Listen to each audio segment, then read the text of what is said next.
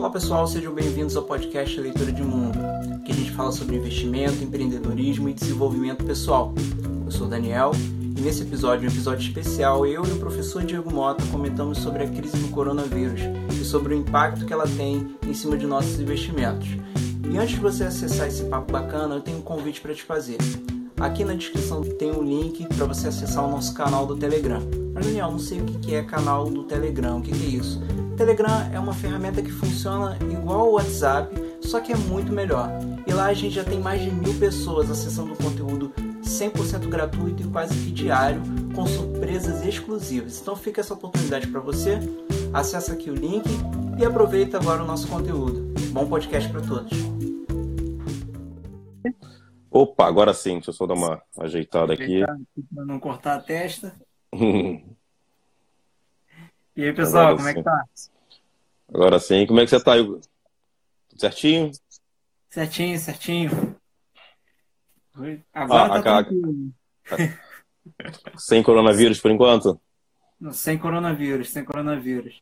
Eu até, até hoje eu fui visitar o meu sobrinho, que está internado, estava com suspeita. Mas aí tá para sair aí, amanhã o resultado, é. Tá para sair para amanhã o resultado. Mas por enquanto tá uhum. despreocupado. Tem, tem nada é, não, graças. Vamos ver. É, hoje eu tava com uma gripe, tava tossindo muito e tudo mais, né? Foi até no médico hoje e graças a Deus também deu só uma gripe mesmo. É, descanso, beber muita água, aquela coisa toda, líquido, comer bem e vamos para cima. É, você, Podcast hoje. né? Então você pode, já pode começar a se medicar e tudo mais. não, não, não. Meu doutorado é em engenharia, tá muito longe disso. é, não, não, me meto na área de saúde, não, tenho, nem, nem tenho aptidão para isso, não. Então, vamos que vamos. Vamos embora então. E aí, galera? Eu acho que, já, eu, eu acho que eu nem preciso perguntar qual vai ser o tema da live, né? O tema não. do podcast nem precisa perguntar, né? Eu acho que a gente já introduziu, né? Já é mais do que óbvio. Já é mais do que óbvio. É, cara, não tem como fugir, não tem como fugir. A gente está nessa época, é uma época especial para gente. Assim, é, é, momento de crise é um momento de atenção. Né? Eu acredito que tu, tudo que a gente tem que fazer tem que, tem que ter uma atenção melhor, uma atenção um pouco maior, tanto com respeito à saúde, não é o nosso, o nosso foco dessa live, né? Mas sempre lembrando, pessoal, de cuidar da sua saúde, respeitar essa quarentena, é muito importante isso. Quem puder trabalhar home office, esse tipo de coisa, né? Lavar as mãos, aquelas sim, sim. recomendações que a própria OMS já dá, mas seguir sempre a risca, né? Só que agora o nosso assunto aqui é mercado financeiro. Opa, isso a gente gosta. Isso aí que a gente gosta. Beleza, então. Bom, vamos lá. É, eu queria começar, cara, é, perguntando para você, porque a gente tem muita gente nova no teu perfil que não conhece a tua história. Não, não sabe de onde você veio, não sabe quem é você. E eu queria aproveitar essa oportunidade dessa live especial para contar a sua história de uma forma mais específica. Pode ser? Pode, pode sim, cara. É, eu vou tentar resumir, né? Senão você perde muito tempo. História é história, né? É, não, Fazer essa história em um minuto, eu vou falar uma hora. É. Não, a minha, história, a minha, história, é bem legal, cara. A minha história, assim, é bem bacana, porque né, eu sou do, do, subúrbio do Rio de Janeiro, de Campo Grande, né, que quem conhece é bem afastado do centro, e filho de gari com professora primária, né? Então, meus pais sempre foram pessoas batalhadoras que deram o de melhor, tentaram dar o de melhor para mim e para minha irmã. Então, a gente foi criado na questão de, claro, aquela coisa de aquela continha, né? Uma família endividada, família que não tinha um poder aquisitivo muito alto. Então a gente sempre foi criado, principalmente minha mãe, colocando assim pra gente que a gente tinha que ter o nosso certo. Então sempre foi criado na nossa cabeça, desde criança, é a ideia do funcionalismo público, né? Você tem que ter, tem que fazer curso técnico, tem que passar no concurso, a do banco do, antigamente é um concurso do Banco do Brasil, né? Ou passar uma prefeitura, por um concurso do Estado, federal. Então a gente sempre teve essa ideia de ter, é, trabalhar por dinheiro.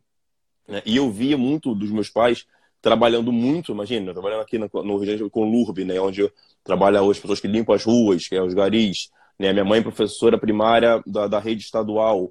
Então, assim, a gente via, eu via muito meus pais trabalhando muito por dinheiro e não tendo uma coisa que é, que é tempo. Né? Então, eu e minha irmã, a gente ficava muito com, com, com, os meus avós, né? e a gente foi criado, na verdade, assim. Claro, você quando criança, você não entende muito disso. Depois de adulto, você vê, nossa, eu via sempre meus pais é, trabalhando por dinheiro e por toda aquela dificuldade, mesmo assim, é, entregando, na verdade, né, muito do seu tempo para poder ter o mínimo de condição financeira para isso. E vendo toda essa história, na verdade, sempre mexeu comigo. Sempre mexeu comigo na, na situação de tentar é, entender que eu posso, como é que eu vou sempre trabalhar muito para ganhar dinheiro, para poder ter, pagar minhas contas e ao mesmo tempo não ter tempo, né? Que eu acho que é uma, é uma moeda para que hoje eu valorizo bastante né, que hoje é o nosso conceito de liberdade financeira. E aí, ao longo da minha jornada, eu consegui, claro, estudei escola pública, né, escola municipal, depois escola estadual, depois fiz faculdade federal né, na FRJ. Então, assim, eu, eu sempre sou, sou, na verdade, sou, sou filho da escola pública. Né? Então, assim, então, é, eu tenho muito orgulho disso. E hoje eu tenho projetos, dou aula né, em escola pública, escola estadual, também no interior do subúrbio, também, que é um projeto que eu faço de Eu dou aula de matemática, mas eu ensino mercado financeiro. Eu ensino como investir, analisar empresas através de matemática. Então é um projeto bem legal, bem legal mesmo. Eu sempre digo que eu nunca vou parar de dar aula, até porque eu tenho uma gratidão muito grande por educação pública. E ao longo da, é, da minha jornada, aí já ficando no início da fase adulta, né, eu comecei a entender um pouco mais né, de dinheiro, o valor do dinheiro e tudo mais. Mas eu sempre tinha para mim, é, eu trabalhar por dinheiro. Então eu sempre estudei bastante, fiz mestrado, depois doutorado, para sempre o que o quê? Ser, me tornar professor universitário e passar para uma grande universidade. Depois eu consegui passar para a FATEC, depois passar para a UERJ, né, ter conseguir, mas sempre ter aquela coisa de você trabalhar por dinheiro. Até então que eu tive na minha vida alguns professores que me deram esse, esse insight de mercado financeiro. Até então, para mim, mercado financeiro é aquela coisa de especular, aquele sobe e desce, aquela coisa, aquela loucura toda que a gente vê em filmes e que até então é, nunca tive interesse Total. por ignorância, como a maioria das pessoas por ignorância. Uhum. E eu já tava, eu, é, pessoas no, no, às vezes falam que às vezes eu comecei criança, adolescente no mercado financeiro. Não, eu comecei em 2012. Na época eu tinha aí, bota na continha aí, daqui uns 24, 25 anos de idade. Né, que eu estava ali na época do mestrado, terminando o mestrado, né, indo para o doutorado. E foi nessa época que eu conheci alguns professores que me ajudaram bastante a entender de mercado financeiro. Aí eu comecei a estudar mercado financeiro, principalmente no doutorado, que é onde eu comecei a, a ter uma noção do que era uma ação, o que como é que se analisa uma empresa. Na época também a gente, a gente desenvolvia inteligência artificial para poder analisar o mercado financeiro. Então foi todo esse desenvolvimento. Mas eu não investia. Olha que interessante. Eu não investia. Eu, eu comecei a investir por quê? Eu até porque eu não tinha dinheiro, eu ganhava bolsa de mestrado, depois bolsa de doutorado, e quem é bolsista sabe que não tinha dinheiro, você não tem dinheiro. E, e eu recebi uma bolsa atrasada, né, se não me engano, da CAPES, não sei, eu não lembro agora, mas no Banco do Brasil eu recebi uma carta dizendo que tinha 300 reais eu tinha que buscar lá na agência, no Banco do Brasil, para poder pegar esse dinheiro, sacar esse dinheiro. Falei, pô, dinheiro é dinheiro, né? Então peguei uma fila, fiquei no, na fila, coisa e tal, horas na fila, aí para poder sacar 300 reais.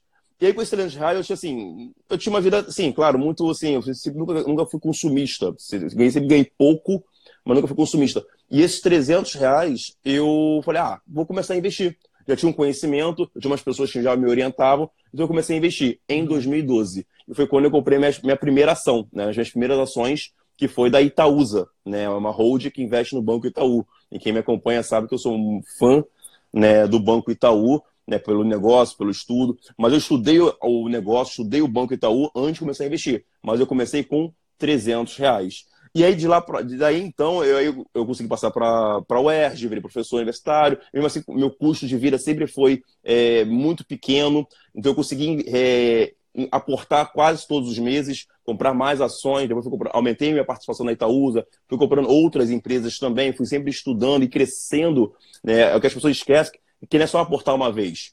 Cria um hábito de aportar, cria um hábito de investir. Todo mês você tira um pouco do seu salário. Eu, na época, consegui tirar 50% do meu salário e aportar. Depois consegui. Tinha meses como eu recebia bolsa também, então tinha meses que eu tinha que botar todo o meu salário, porque eu vi ali uma oportunidade gigante que é a Bolsa de Valores. Na verdade, nem Bolsa de Valores, empresas, né? Que as pessoas até confundem que, ah, você é investidor de Bolsa de Valores. Falei, não, eu sou investidor de empresa, eu estudo empresas. Bolsa de valores é só um mecanismo que me ajuda a comprar, por exemplo, é, ter participação nos lucros do, do Itaú com dois, com, sei lá, até 9,50, 10 reais. Né? Então, assim, a Bolsa de Valores é só um mecanismo de acesso a bons negócios. Então, eu comecei a crescer meu patrimônio fazendo aporte, investindo em bons negócios, recebia dividendos, e esses dividendos, que é a participação nos lucros das empresas, né, eu reinvestia esses dividendos e fazia a máquina gerar a meu favor. Eu fazia os juros compostos a trabalhar a meu favor. E aí foi, né, aí foi sempre esse trabalho de estudar bons negócios. Foi quando, em 2016, né, né, quando eu comecei a estudar, estudar bons negócios, eu tive uma pimentinha chamada Magalu, Magazine Luiza, que hum. me deu um grande upside. Não só ela, mas também outro emprego como Localiza, a CVC na época também, 2016 foi o meu melhor ano. Né? E é que eu falo, é, você tem que estar sempre farejando bons negócios. E eu sempre tive isso para mim. Não ficar vendo preço de tela. Eu sempre estava farejando bons negócios. E até hoje, eu passo os meus alunos do curso, os meus seguidores, fique próximo de bons negócios. Que em algum momento o mercado vai te compensar. Cedo ou tarde, o mercado vai precificar esse bom negócio. Naquele, e eu cheguei, na minha vez chegou, pior que de 2012 até 2016. Então foram quatro anos estudando. Claro, tive um crescimento de patrimônio e tudo mais, mas foi muito o quê? Farejando, muito mais preocupado em ler relatórios de empresa, muito mais preocupado em estar dentro da empresa, operação da empresa, do que ficar vendo notícia, ou ficar vendo sobe e desce da queda, bolsa de valores tudo mais. Então eu comecei a me ficar próximo de bons negócios, e quando eu consegui ter acesso, por exemplo, a Magazine Luiza, estudar esse bom negócio, como tantos outros bons negócios, a Localiza também foi sensacional na minha carteira de investimento, a própria Itaúsa, com grandes lucros e pagando bons dividendos, e eu reinvesti nesses dividendos, nossa, é, foi assim, excelente. E a partir daí foi quando eu tive um maior upside e que aí eu se atingiu, me atingi a minha, que eu chamo de liberdade financeira. É onde eu comecei a fazer o dinheiro trabalhar para mim e aí fico até um pouco mais tranquilo na, é, na vida e tudo mais. E foi quando também comecei a, também a ensinar, né? Comecei a, a passar isso. Como eu disse antes, eu tenho uma gratidão gigante pelo setor público, principalmente, mas eu sou, eu sou professor antes de qualquer coisa, antes de ser investidor, antes de ser professor de matemática, antes de ser engenheiro, antes de ser doutor, antes disso, eu sou professor, né, educador, e aí isso é muito importante. E é interessante que hoje, né, com a questão da rede social, com a questão da internet e tudo mais, como a gente consegue alcançar muitas pessoas. Então, assim, na verdade, a minha história, assim, é, é o que eu falo, a minha história, ela fala por si, porque é o upside, o crescimento, a disciplina, né, que a gente teve, né, pelo menos que eu tive, e também pessoas à minha volta me ajudaram bastante. Por isso que eu sempre comento que network vale mais do que dinheiro. Né? Imagina, imagina uma pessoa que, que um professor, né, o professor André da FGV que putz, não tivesse me pegado, conversado comigo, me desse esse toque e ter feito ali uma conversa comigo bem interessante, analisar as empresas de forma fundamentalista. Se não tivesse isso, talvez, eu estaria fazendo qualquer outra coisa hoje. Eu não estaria nem tiro, tiro o sucesso que eu tive na, na Bolsa de Valores. Então, assim, então, o network vale mais do que dinheiro, a disciplina, o foco em conhecimento, né? Isso é muito importante. Até hoje, até hoje. E, é claro, fica próximo de bons negócios. Leia negócio. Eu até costumo comentar que eu não leio notícia, principalmente leio notícia. Se a notícia for importante, relevante, ela vai chegar para mim, porque o mundo hoje é desse jeito. Eu sempre leio relatórios de empresas quase que diariamente, quase que diariamente eu estou lendo relatórios de empresas. Dificilmente tem uma empresa que eu não tenha lido um pouco sobre ela. É claro, eu tenho aqueles setores, tipo, setor bancário, setor elétrico, tecnologia, varejo, eu tenho um pouco mais de conhecimento, mas no geral eu estou sempre me dedicando meu tempo não lendo notícias e sim lendo empresas. Eu acho que com isso tudo você dificilmente dificilmente você não consegue crescer. Porque mesmo que a gente vai, vai entrar depois, a gente vai debater sobre crise, mas a bolsa, quando ela cai, ela sem no longo prazo ela sempre se ajusta. Então, mesmo que ela caia agora, ela vai se ajustando. A bolsa nunca cresce em linha reta. Ela sempre tem essas oscilações. Mas ela tem oscilações uhum. sempre com uma tendência de crescimento. Se você pegar o gráfico do, da, da Ibovespa, da Nasdaq, no, em dólar, você vai ver que a bolsa sempre está oscilando, ok, mas está sempre com uma uhum. tendência de crescimento. Então, no longo prazo, tudo se ajusta, no longo prazo, tudo é interessante. E como a gente comentou na aula ontem, né, da Semana do Investidor Inteligente, dividendos. A palavra-chave do investidor de sucesso, do investidor inteligente, é dividendos. E a maioria dos brasileiros, Daniel, eu falo para você, não tem esse conhecimento. Eu conheço várias pessoas que têm muito dinheiro, até milionários, que não sabem o que são dividendos. Eu digo que eles são milionários, mas não são ricos. Rico é consciência. Rico é assim, estou me estendendo um pouco, mas só para a gente ter essa ideia, as pessoas confundem muito, ah, você é rico, milionário. Eu falei, olha só, eu prefiro ser rico. O que, é o rico? O rico é o seguinte, Daniel, se você tirar tudo meu agora, Tudo, tudo agora, tudo, tudo, tudo meu patrimônio, tirar tudo. Tira até minha roupa, meus óculos, tira tudo. Os óculos meio que eu fico sem enxergar, porque eu sou míope, né? Mas tira tudo. Eu vou conseguir parar, claro, não talvez não de um curto prazo, mas no médio e longo prazo eu vou me organizar, vou fazer bons investimentos, vou estudar novamente novas empresas, vou fazer meus aportes pequenininho, vou fazer os juros compostos novamente trabalhar para mim e vou voltar ao patamar que eu cheguei hoje. Então, assim, é, é, isso que as pessoas têm que entender. Às vezes tem pessoas que têm um patamar, ganham uma herança gigante e perdem isso e acabou. Não, prefira ser rico. Rico é mentalidade. Rico não é dinheiro. Rico é mentalidade. E mais do que ser rico, ter liberdade financeira. E você ter liberdade de viajar a vários países, ter liberdade de o dinheiro trabalhar para você. E isso não é uma construção do dia para a noite. Isso é no médio e no longo prazo. E se você tiver disciplina, ter conhecimento e fazer bom network e estar próximo de bons negócios, digo para você, dificilmente você não vai conseguir. Legal. Nossa, uma aula aí já, hein? Uma aula já em. Falo muito, né? Professor. É, é, porque eu tô parado, né? Eu tô parado é porque as, as, faculdades. As faculdades fica, fecharam, fica carente, né? Nesse período. Teve esse pequeno recesso eu fico em casa, cara, putz, eu amo dar aula, digo que eu nunca vou parar de dar aula, nunca vou me aposentar, nunca, nunca.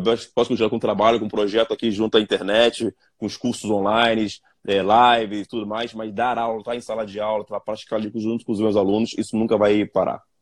Beleza. Não, você até falou, comentou sobre dividendos, a gente gosta bastante, a gente que já tem esse convívio, né, de saber o que, que são os dividendos, como você trabalhar com os dividendos para que ele trabalhe a favor de você. A gente tem mais conteúdo disso na Semana do Investidor, que a gente está essa semana. Mas mais para frente Isso. eu vou falar aqui, ou o Diego vai falar também, como que você pode acessar. Como que a gente pode acessar ah, essa semana. Legal. Beleza? E Beleza. vamos lá, então. É, Diego, eu percebi que você, você falou sobre construção de patrimônio no longo prazo. Né? Qual, mais ou menos você lembra qual foi o ano que você começou a investir? Comecei mesmo em 2012, com 300 reais. 2012 com 300 reais. 12, Beleza. Isso. Em 2008, a gente tem a gente tem uma crise que abalou o mundo todo, todo mundo ficou sabendo. Muita sim, gente sim, sim, não sabe o que que quais foram os mecanismos, o que que aconteceu, mas sabe que teve uma crise. As pessoas sabem disso. Sabe que teve uma crise. E você investiu pós-crise, 2012. É, eu acompanhei a crise, mas não, foi, não era investidor ainda. Eu acompanhei de perto você a crise de 2008, mas eu não... Isso, isso. Estava estudando na época. Legal. Eu queria traçar um, um, um, um paralelo rápido entre essa visão de longo prazo a parte que você estava estudando, você, você viu o desespero das pessoas. Se você estava estudando, você estava acompanhando. Que é o que algumas claro. pessoas estão fazendo hoje. A gente vê o desespero, né? Quando você está no meio da crise ali, você vê um desespero muito grande. Eu queria traçar um paralelo Sim. disso com a crise que a gente está vivendo hoje, em 2020, com o coronavírus. Olha só, cara, eu, eu vou te dizer uma coisa. Se eu soubesse que eu sei hoje, em 2008, eu estava comprando muitas ações. Meu Deus do céu. eu estaria fazendo igual o Warren Buffett, cara. Que o, Warren Buffett, que quem não sabe, é o maior investidor de todos os tempos, ainda vivo. Né? Quem, quem não sabe que é o Warren Buffett, pesquisa Warren Buffett, porque leia tudo sobre ele. Eu já li todos os livros dele, todos os vídeos, entrevistas tudo mais. O cara tem uma leitura de mundo sensacional. E em 2008 foi uma crise junto aos bancos, no caso, né? junto à questão imobiliária também. Então os bancos estavam quebrando né? Os bancos estavam assim, suas cotações baixíssimas e o Warren Buffett estava fazendo o quê? Comprando barato. E é uma coisa que as pessoas, tem um post que eu fiz no meu Instagram, é porque as pessoas que não, não ainda não, não percebem é que se a bolsa está caindo, é porque as pessoas estão vendendo barato. Sim. Né? Igual você, você, você vai viajar, você tem uma bicicleta parada, um carro parado na sua garagem, você vai viajar, vai se mudar, vai sair do país. Você quer sair rápido do país. Então você vai vender esse carro rápido, quer vender esse carro barato. Porque você quer se livrar dele rápido. E Sim. aí acontece. Então a, as ações estão caindo porque as pessoas estão vendendo barato.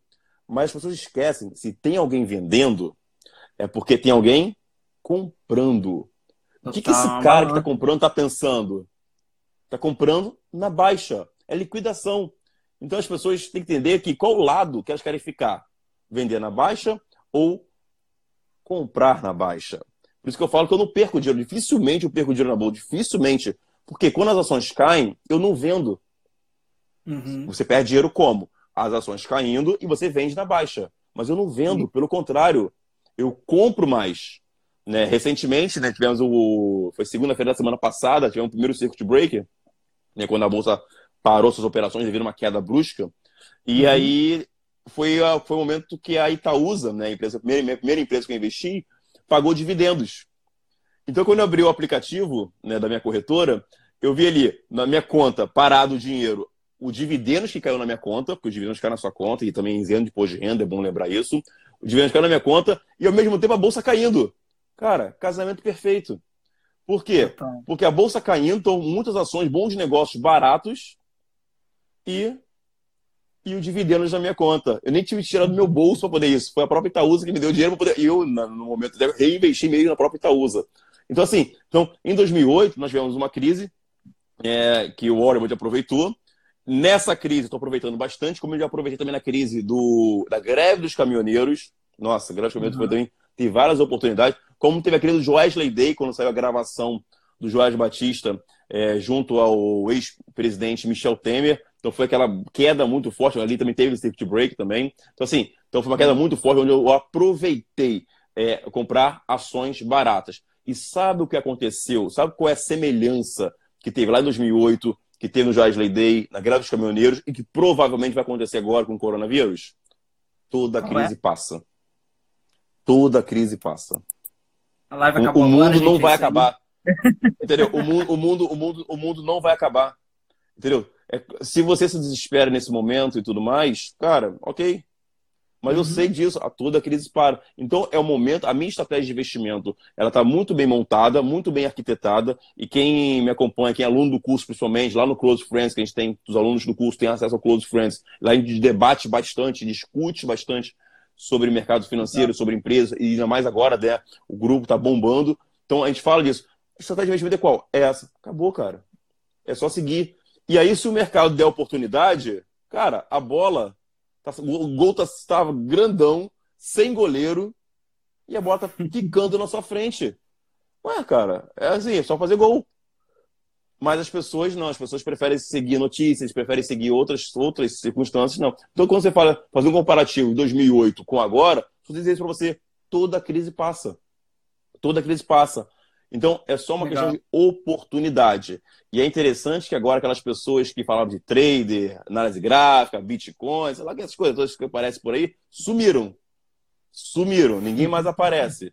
Porque agora que está vendo aqui. Eu até costumo dizer que no meu curso, né, primeiro um curso que a gente lançou em dezembro do ano passado, né, eu tive, eu tive vários, vários ex-traders se inscrevendo no curso. E depois veio os depoimentos, né? Pô, professor, pô, não te ouvi, né? Fiz trade, trabalhei alavancado, peguei, desculpa, peguei dinheiro emprestado para poder fazer nas gráficas, tentar, tentar adivinhar onde é o fundo para poder vender no topo. E aí acabei quebrando. Aí na primeira crise, pum, quebrou tudo. Então, eu vejo muitos alunos do curso que são ex-trader, ainda bem, né? Agora estão uma, uma orientação mais correta e com certeza no longo prazo eles vão se ajustar. Mas é interessante uhum. como é, Aí que a gente vê que são os fortes, né? Porque quando a, a crise passa, né, a gente vê quem é que sobreviveu. Então, com essa filosofia, com essa metodologia, com essa estratégia, eu falo, você não perde dinheiro. Crise. Claro, eu estou vendo lá no meu patrimônio cair pela metade. O meu patrimônio caiu pela metade. Isso não quer dizer que eu estou perdendo dinheiro. Até porque, eu, por exemplo, eu sou investidor da Itaúsa. Eu compro Itaúsa desde 2012. Compro quase que todos os meses a Itaúsa. Sempre vou comprar, por eu acho que é um belo negócio e sempre vou comprar. Dificilmente eu vou vender. Então, mesmo que ela caia, eu vou o quê? Comprar cada vez mais. mais. Então, pensando no médio e longo prazo, meu foco sempre é em dividendos. Então, pensando no médio e longo prazo, é sempre essa ideia que eu falo, que eu até comentei na aula ontem, né, na aula 1, né, como ganhar dinheiro na crise, que é o foco em dividendos, que é a construção uhum. de uma renda passiva, que é o mais interessante. Bem legal, cara. É, dá para ver a diferença nítida entre o cara que é, é, o day trader, né? Ele tem essa característica de, ah, eu quero só ganhar dinheiro ali nas oscilações e tal. Mas você traz uma, uma ideia diferenciada, que é a ideia do cara que constrói um patrimônio. Ele está sempre construindo um patrimônio. Ah, preço Isso. baixou, não importa, eu estou construindo um patrimônio. Então, o preço baixou, está na hora de comprar mais, porque eu vou poder construir mais barato. Vou poder Perfeito. construir mais coisas com um preço bem menor. Ou seja, meu dinheiro vai valer mais. Na verdade, então, quando cai, teu dinheiro vale ações, né? Sim. É um Ué, quem não gosta de comprar algo bom e barato? Quem não gosta de comprar algo bom e barato? Todo Exato. Mundo Todo mundo gosta. O investidor fundamentalista, então, gosta mais ainda, né? Oh. Exatamente. Então, assim, é, é, é bacana. A gente traçou um bom paralelo, mas eu queria, queria saber de você que tipo de análise você está fazendo para essa nova crise, com respeito às novas empresas? É, é o que, que você está seguindo? Qual linha de raciocínio que você está seguindo? A gente já sabe que ah, é construção de patrimônio, é comprar barato, é foco em dividendos, mas Isso. você tem você tem alguma visão em mente de, de ah, é, é, empre... não quero dizer, ah, empresa tal, compre empresa tal. Essas dicas a gente não sabe não, não. pode. Não, não dou dica. Não, não existe isso. Mas, assim, uma. traçar um, um caminho para a gente poder seguir. Entendi. Cara, assim, é... na verdade, é, é... estratégia de investimento, minha estratégia está montada já há muito tempo. Né? Eu até já comentei isso várias vezes, vale a pena comentar novamente, eu tenho minha carteira de investimento pensando que fosse uma escalação de time de futebol. Então eu tenho minha defesa muito bem montada com o setor bancário e setor elétrico, que você pode perceber que são os setores que são mais resilientes, né, são bons pagadores de dividendos, onde eu tenho Itaúsa e hoje a Alupar, né, então, que é uma empresa de transmissão de energia elétrica, que não tem como, pode haver crise e tudo mais, são dois setores que são bastante resilientes. Claro, pode ter oscilações, tranquilo, mas como eu disse aqui no uhum. início, né, a Itaúsa pagou excelentes dividendos. Então, o que ela pagou de dividendos para mim, putz, já é mais que pagou essa crise. E eu tenho o meu uhum. meio, meio campo extremamente adaptativo. O que seria o meio campo adaptativo? Eu tenho empresas dolarizadas, que são empresas ou do exterior, como Walt Disney, Netflix, Facebook. Lembrando que eu posso comprar essas empresas aqui no Brasil, né? E os dividendos lá pagos é convertido do dólar para o real. Então, o dólar alto, eu ganho muito com essas empresas, então elas se adaptam muito bem ao dólar alto. E também tem as exportadoras, como a Tupi, que é a empresa que fabrica módulos de motor. Então é uma empresa que ela exporta módulos de motor. Então ela também recebe uma empresa brasileira, mas ela exporta. Então são empresas dolarizadas. Então faz parte do meu meio campo. E eu tenho empresas também que crescem com o país, que é, por exemplo, no setor de varejo, né, industrial, por exemplo, que eu tenho a Grendene. Então, hoje talvez esteja sofrendo um pouco mais, porque as pessoas não estão mais comprando melissa, porque os shoppings estão fechados e tudo mais. Mas, em compensação, meu outro lado do meu meio campo, estou ganhando muito bem com o crescimento, principalmente do dólar, o dólar alto. Né? São, são empresas que estão muito ligadas ao dólar.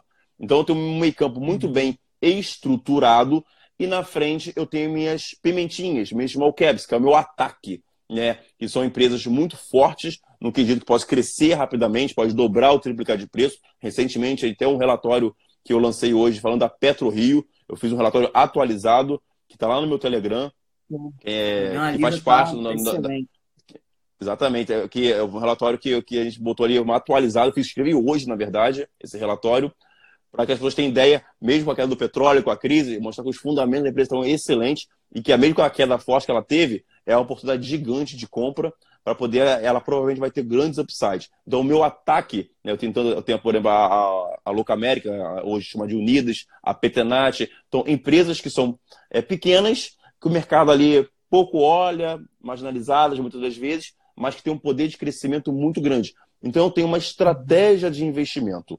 Então eu tenho de posso trocar uma peça ou outra, mas eu tenho uma estratégia de investimento. Então, por exemplo, ia jogar jogo, jogo a jogo. O jogo de hoje, o meu ataque está sofrendo. Claro que está sofrendo o meu ataque, mas em compensação, a minha defesa né, está muito bem estruturada.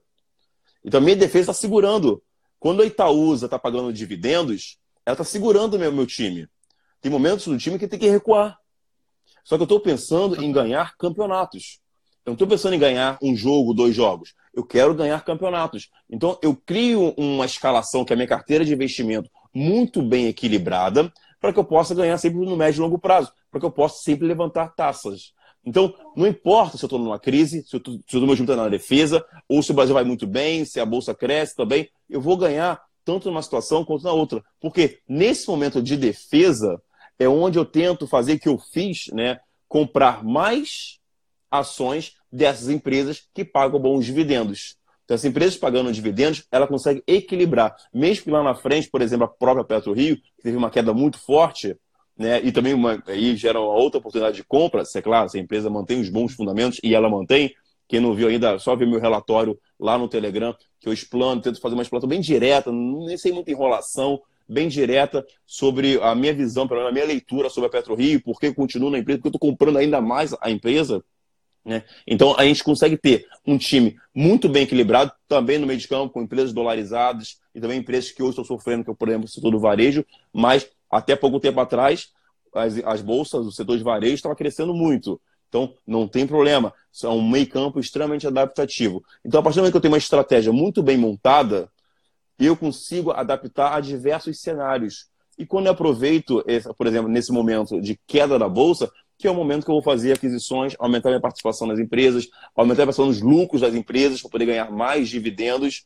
Então é o seguinte, uhum. então a gente consegue crescer cada vez mais a nossa carteira de investimento por causa né, de uma estratégia muito bem montada. E não ficar louco toda hora ficar vendendo, trocando de empresa.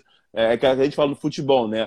Aquele treinador que fica toda hora mudando de jogador, mudando as peças e tudo mais, né? Dificilmente o time ele vai ser campeão. Né? Normalmente a gente mantém um time ali, muda uma ou duas peças, vai adaptando ao adversário e conforme a gente vai administrando isso, tendo uma gestão mais completa é, sobre isso, sobre a nossa carteira de investimento, sobre o nosso time, dificilmente a gente não vai ganhar campeonatos e levantar taças. Então, na questão da estratégia de investimento, é muito clara né, e fica muito, é, muito bem organizado dessa forma. Pelo menos é o, é o que eu faço.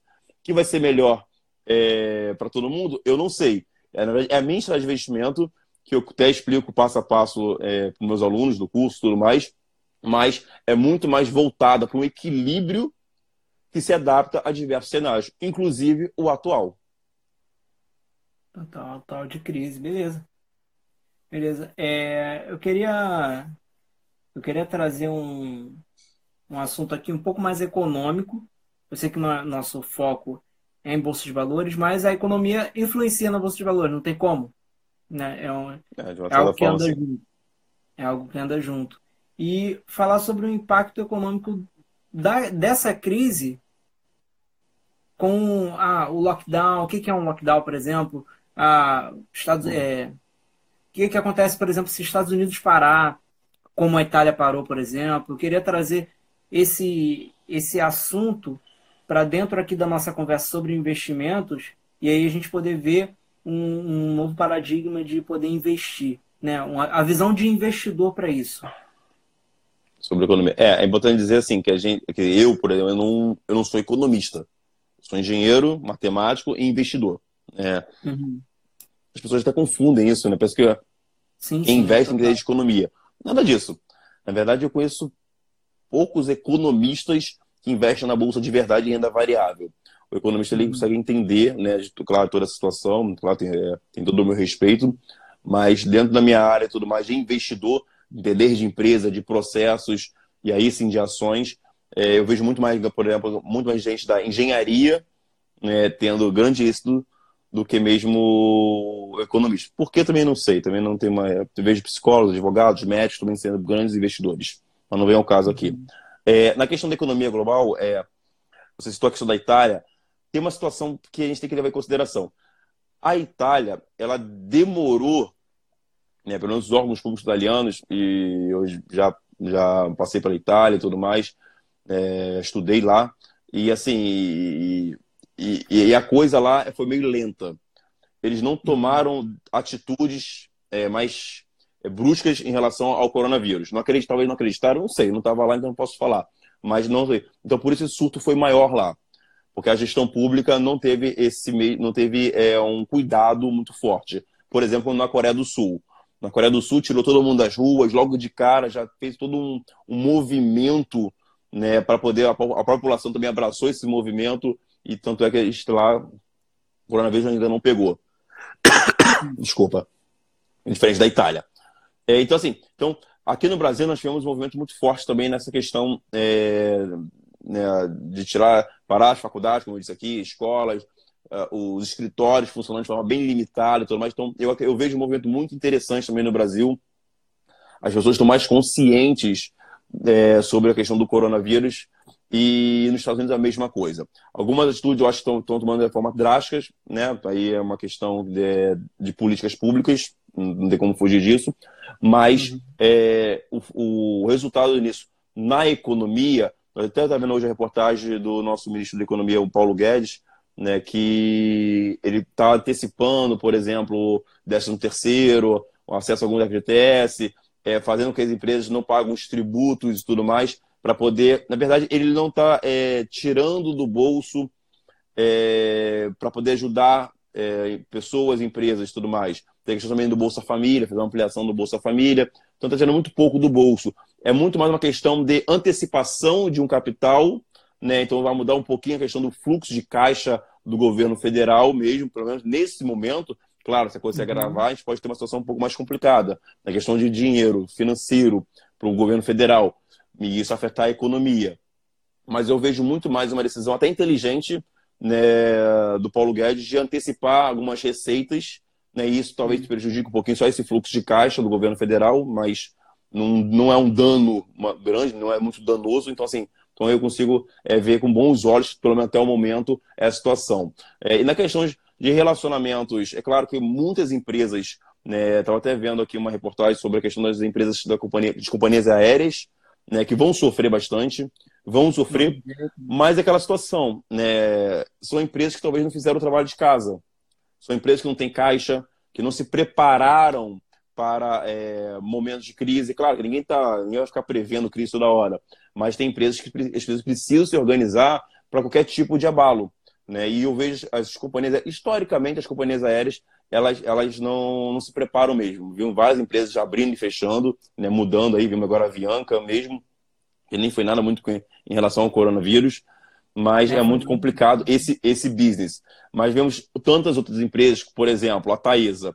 A Taesa ela é uma empresa que tem bastante caixa, né? ela tem uma receita recorrente, então não importa se tem coronavírus, se não tem coronavírus, se as pessoas estão usando energia elétrica ou não, ela tem uma receita garantida e recorrente, então ela passa por essa crise de forma magnífica. E as ações caíram bastante até, né? Assim, uhum. sem entender, como eu falo, o mercado é meio maníaco depressivo, não tem, não tem um porquê. A Thaís tem uma excelente, como a Luparco tem carteira também, excelente empresa, empresa tem, tem receita recorrente.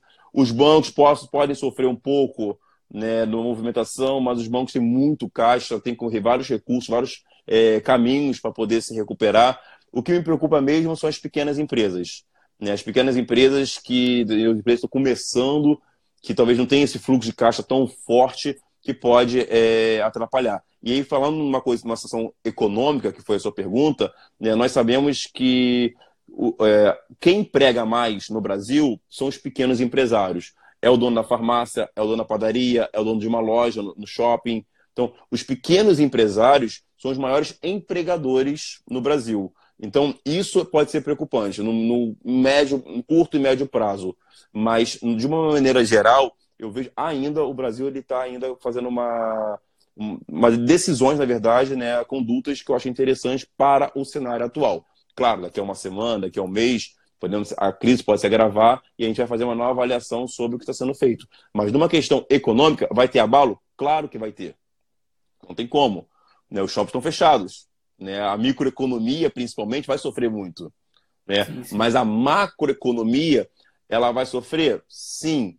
Mas eu vejo como um país hoje muito globalizado, hoje como os países conversam bastante, os bancos centrais conversam bastante hoje, então eu acho que não vai sofrer tanto quanto a microeconomia. Então a gente tem que ter, por exemplo, a, padaria é, do seu Joaquim, como a gente começou a comentar, né, que até foi, era o nome do meu avô, é, aí da esquina, ele vai sofrer muito mais do que uma economia de um país como, como um todo. Então a gente tem que ter só esse, essa, essa visão, essa leitura de mundo, né, como a gente comenta, porque a economia vai sofrer sim, mas uns mais, outros menos. Quem vai sofrer mais, com certeza, é o microempresário, sem sombra de dúvida. Legal, legal. É, eu fiz essa pergunta justamente para entender que, cara, a gente não é economista, mas como investidor a gente tem que ter a visão empreendedora né? E a Isso. visão empreendedora que traz essa, essa, esse norte para gente, traz esse, essa visão macro de você saber que ah, pô, teve o fechamento de shopping, o que que isso vai afetar na minha vida? Muita coisa. Se o fechamento, Pô. se ocorrer o fechamento de shopping, não vai ter, não vai ter dinheiro rodando.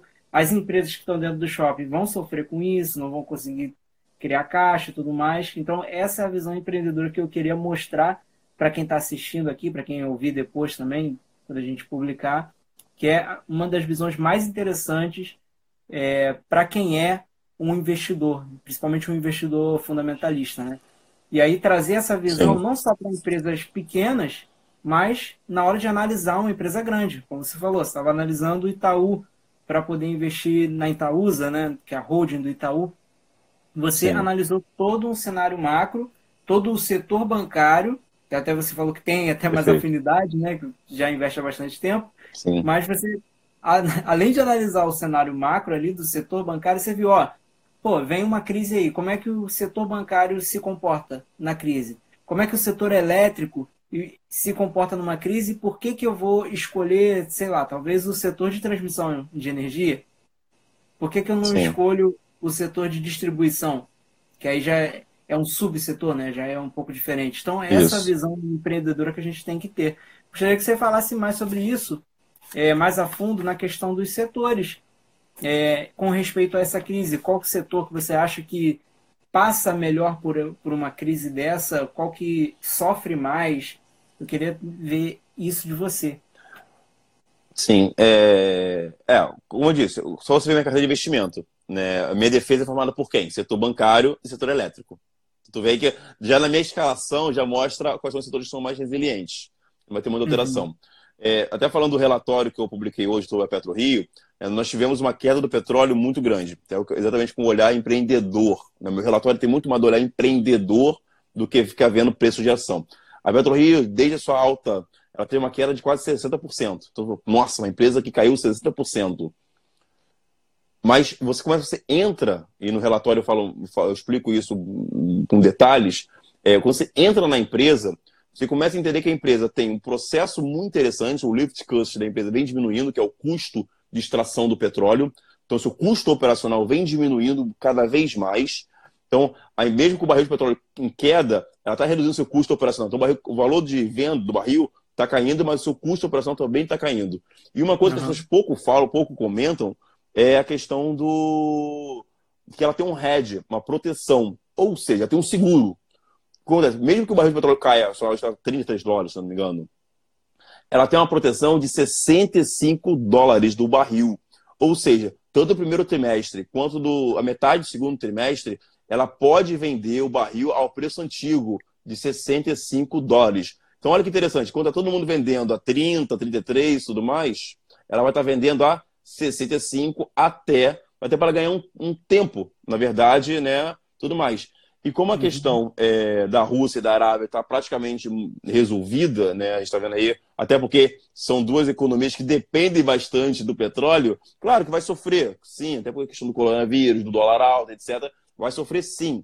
Só que são duas economias que, onde o rumor foi ali que o estopim da crise, né? eu também explico isso lá no relatório, elas precisam do petróleo. Então não, isso não vai ficar por muito tempo, senão elas vão se prejudicar.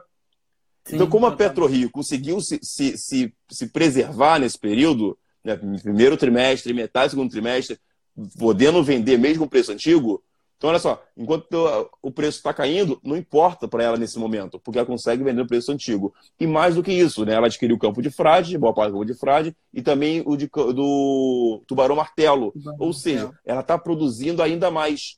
E, esse, e, e a produção desses campos ainda não caíram nos resultados da empresa. Então, quando você fica vendo o operacional da empresa, os fundamentos da empresa, o interno da empresa, você vê que a empresa tem muita coisa boa ali dentro.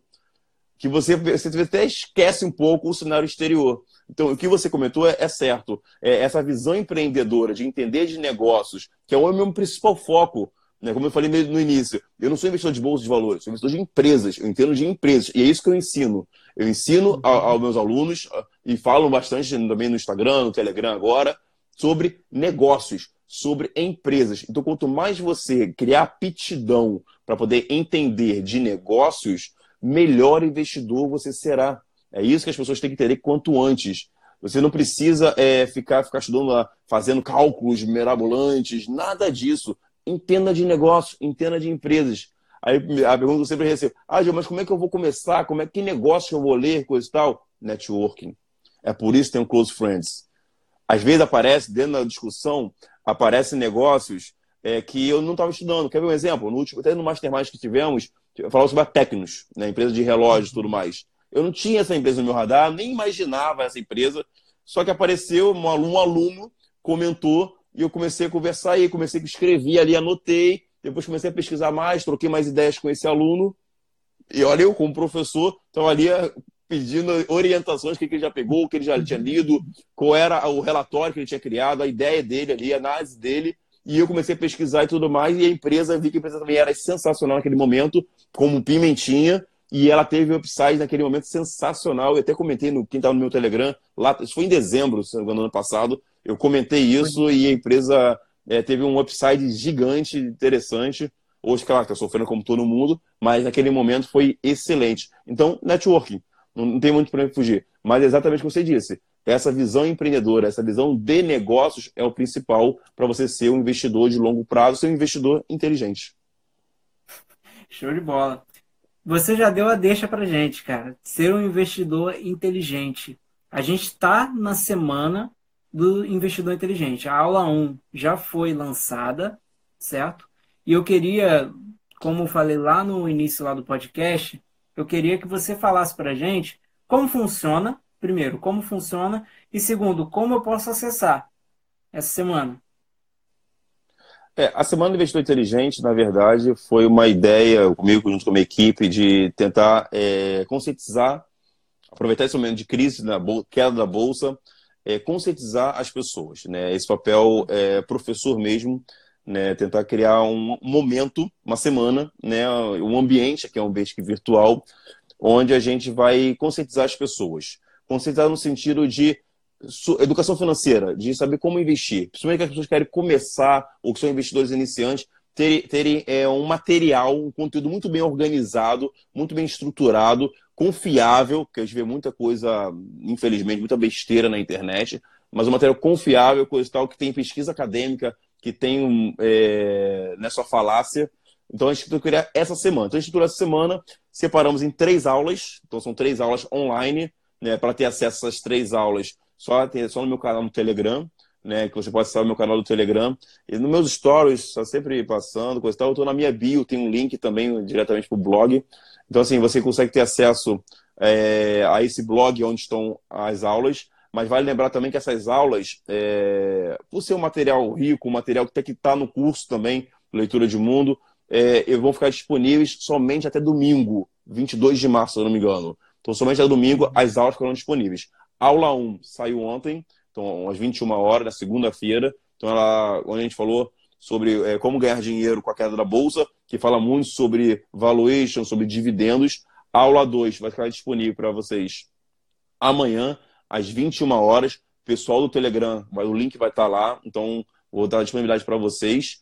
E a aula 3 vai ficar na sexta-feira, também às 21 horas, onde a gente vai falar sobre a ideia do investidor inteligente. Então serão três aulas importantes para quem está querendo é, começar a investir ou até para quem já investe e tem muitas dúvidas. Esse podcast também faz parte da nossa semana, esse podcast especial falando sobre coronavírus, faz parte é, também da nossa semana do Investidor Inteligente. E um plus, que é interessante. Na quinta-feira, a gente vai ter uma live com alguns alunos no curso Leitura de Mundo que é interessante para poder discutir, ouvir outras pessoas, estratégias de investimentos de outras, outras pessoas, para poder a gente estar tá nessa troca. Como eu disse aqui, network vale mais do que dinheiro. Então, eu vou convidar alguns alunos do curso, quem tiver disponibilidade, para poder participar da live. Vários alunos podem entrar aqui, fazer perguntas, trocar uma ideia, tudo mais. Na quinta-feira, também, às 21 horas, para que a gente possa estar tá conversando. Então, é uma semana recheada, com bastante conteúdos, Estou é, recebendo várias perguntas, as pessoas estão me perguntando hoje, putz, mais de 300 perguntas, foi bem interessante, que aí consegui responder a todos, ainda bem, né? mas não sei se eu recebi mais, mas não tem problema. Vou fazer o máximo que eu puder para responder a todos, porque é o momento. E aproveitando também que tá, a maioria das pessoas né, estão em casa, né, fazendo home office, as faculdades estão paradas, as escolas estão paradas, tem muita gente em casa, então é interessante também aqui, a gente está fazendo até um entretenimento, né? Colocando aqui um, um conteúdos diários, na verdade, né? Então, de segunda a sexta, a gente está tendo conteúdo, sempre às 21 horas, colocando esse conteúdo para vocês. Então, quem está em casa tudo mais, é o momento de não ficar parado, né? Alunos também, meus alunos, por exemplo, da faculdade, podem estar acessando o conteúdo, então a, a aula nunca não parou, né? A gente está tendo aqui conteúdo também que é, que é interessante, e o recurso da internet, das redes sociais, tudo mais, é extremamente interessante.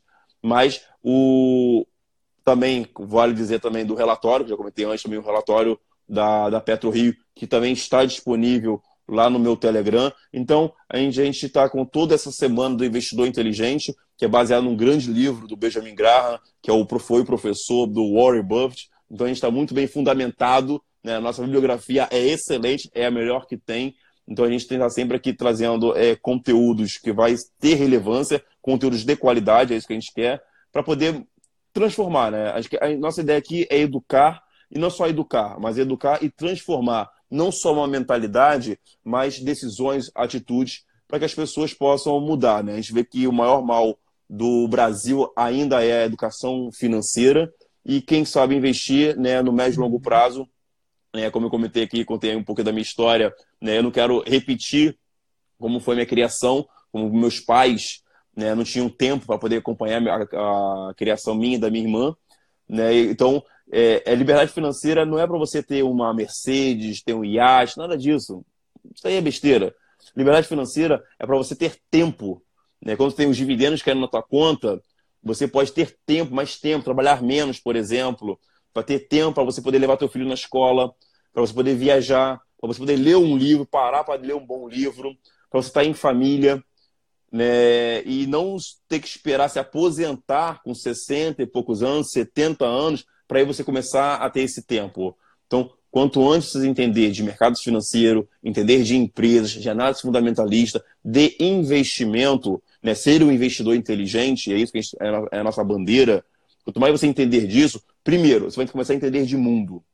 Você vai começar a entender como as coisas. Porque quem, quem entende de empresas, entende de mundo. Repara só, quando você acorda pela manhã, sempre tem alguma empresa te influenciando. Seja o fone que você usa, a roupa, o óculos, a luz, sempre tem uma empresa te influenciando no seu dia a dia. Isso as pessoas têm que ter noção. E quando você começa a estudar empresa, entender de empresas, você começa a entender de mundo. Então é um crescimento não só para a questão de ganho financeiro, que não é, não é só esse o objetivo aqui, mas é um, é um. Nós temos uma gana muito forte para as pessoas sejam, sejam conscientes e elas têm o quê? Tempo, né? e uma inteligência global, uma inteligência que eu chamo de leitura de mundo.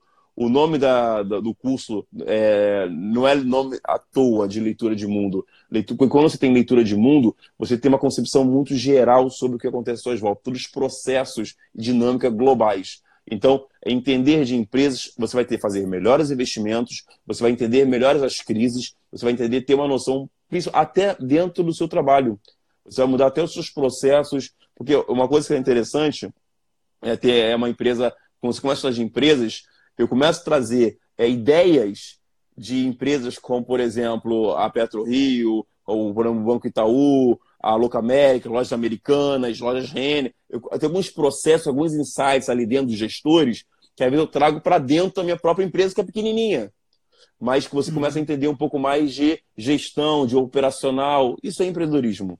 Né? Eu sempre digo que eu, eu modelo os melhores, eu sempre sigo pessoas que chegaram onde eu quero chegar, então eu sigo modelos que eu acho que é interessante e eu trabalho muito com resultado, né? não muito com falácia. Então eu estudo esses modelos reais para trazer até para a minha própria vida e dentro da minha empresa a gente consegue construir também muitas ideias legais. Então, entender de empresas é o principal para você poder ser um bom investidor e você ser um bom empreendedor e até ser um bom profissional. Pelo menos é assim que eu enxergo as coisas.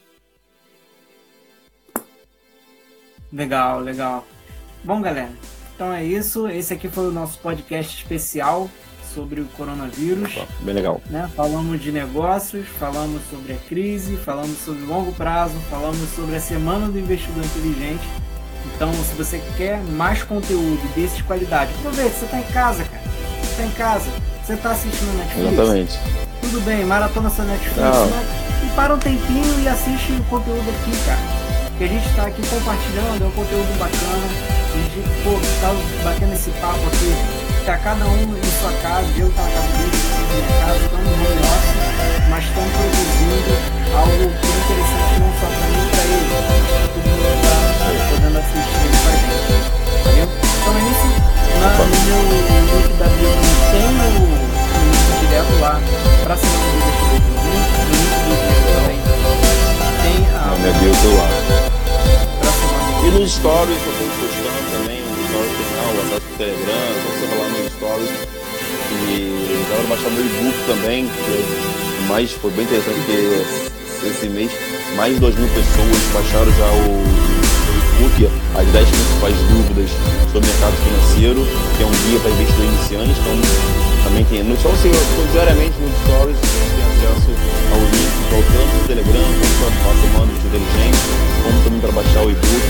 Só rolar os stories. Lá também eu respondo muitas perguntas. Se você tem alguma pergunta, eu respondo próprio diariamente essas perguntas. Eu tenho bastante conteúdo também nos stories, no feed também, então no Instagram. E no Telegram tem muita coisa legal muita coisa legal no Telegram, muito conteúdo raiz, é bem legal. Um conteúdo muito fera no Telegram, então recomendo que vocês entrem lá. Valeu, Diego. Obrigado aí pelo seu tempo. Tá? Nada, eu agradeço, foi ótimo. Por mais que seja férias, né? Quarentena, casa, a gente foi agradeço bastante por ter conseguido gravar esse podcast pra gente. Valeu? Eu agradeço. Obrigado. Um abraço a todos e é só o começo. É isso aí. Um abraço, galera. Um abraço.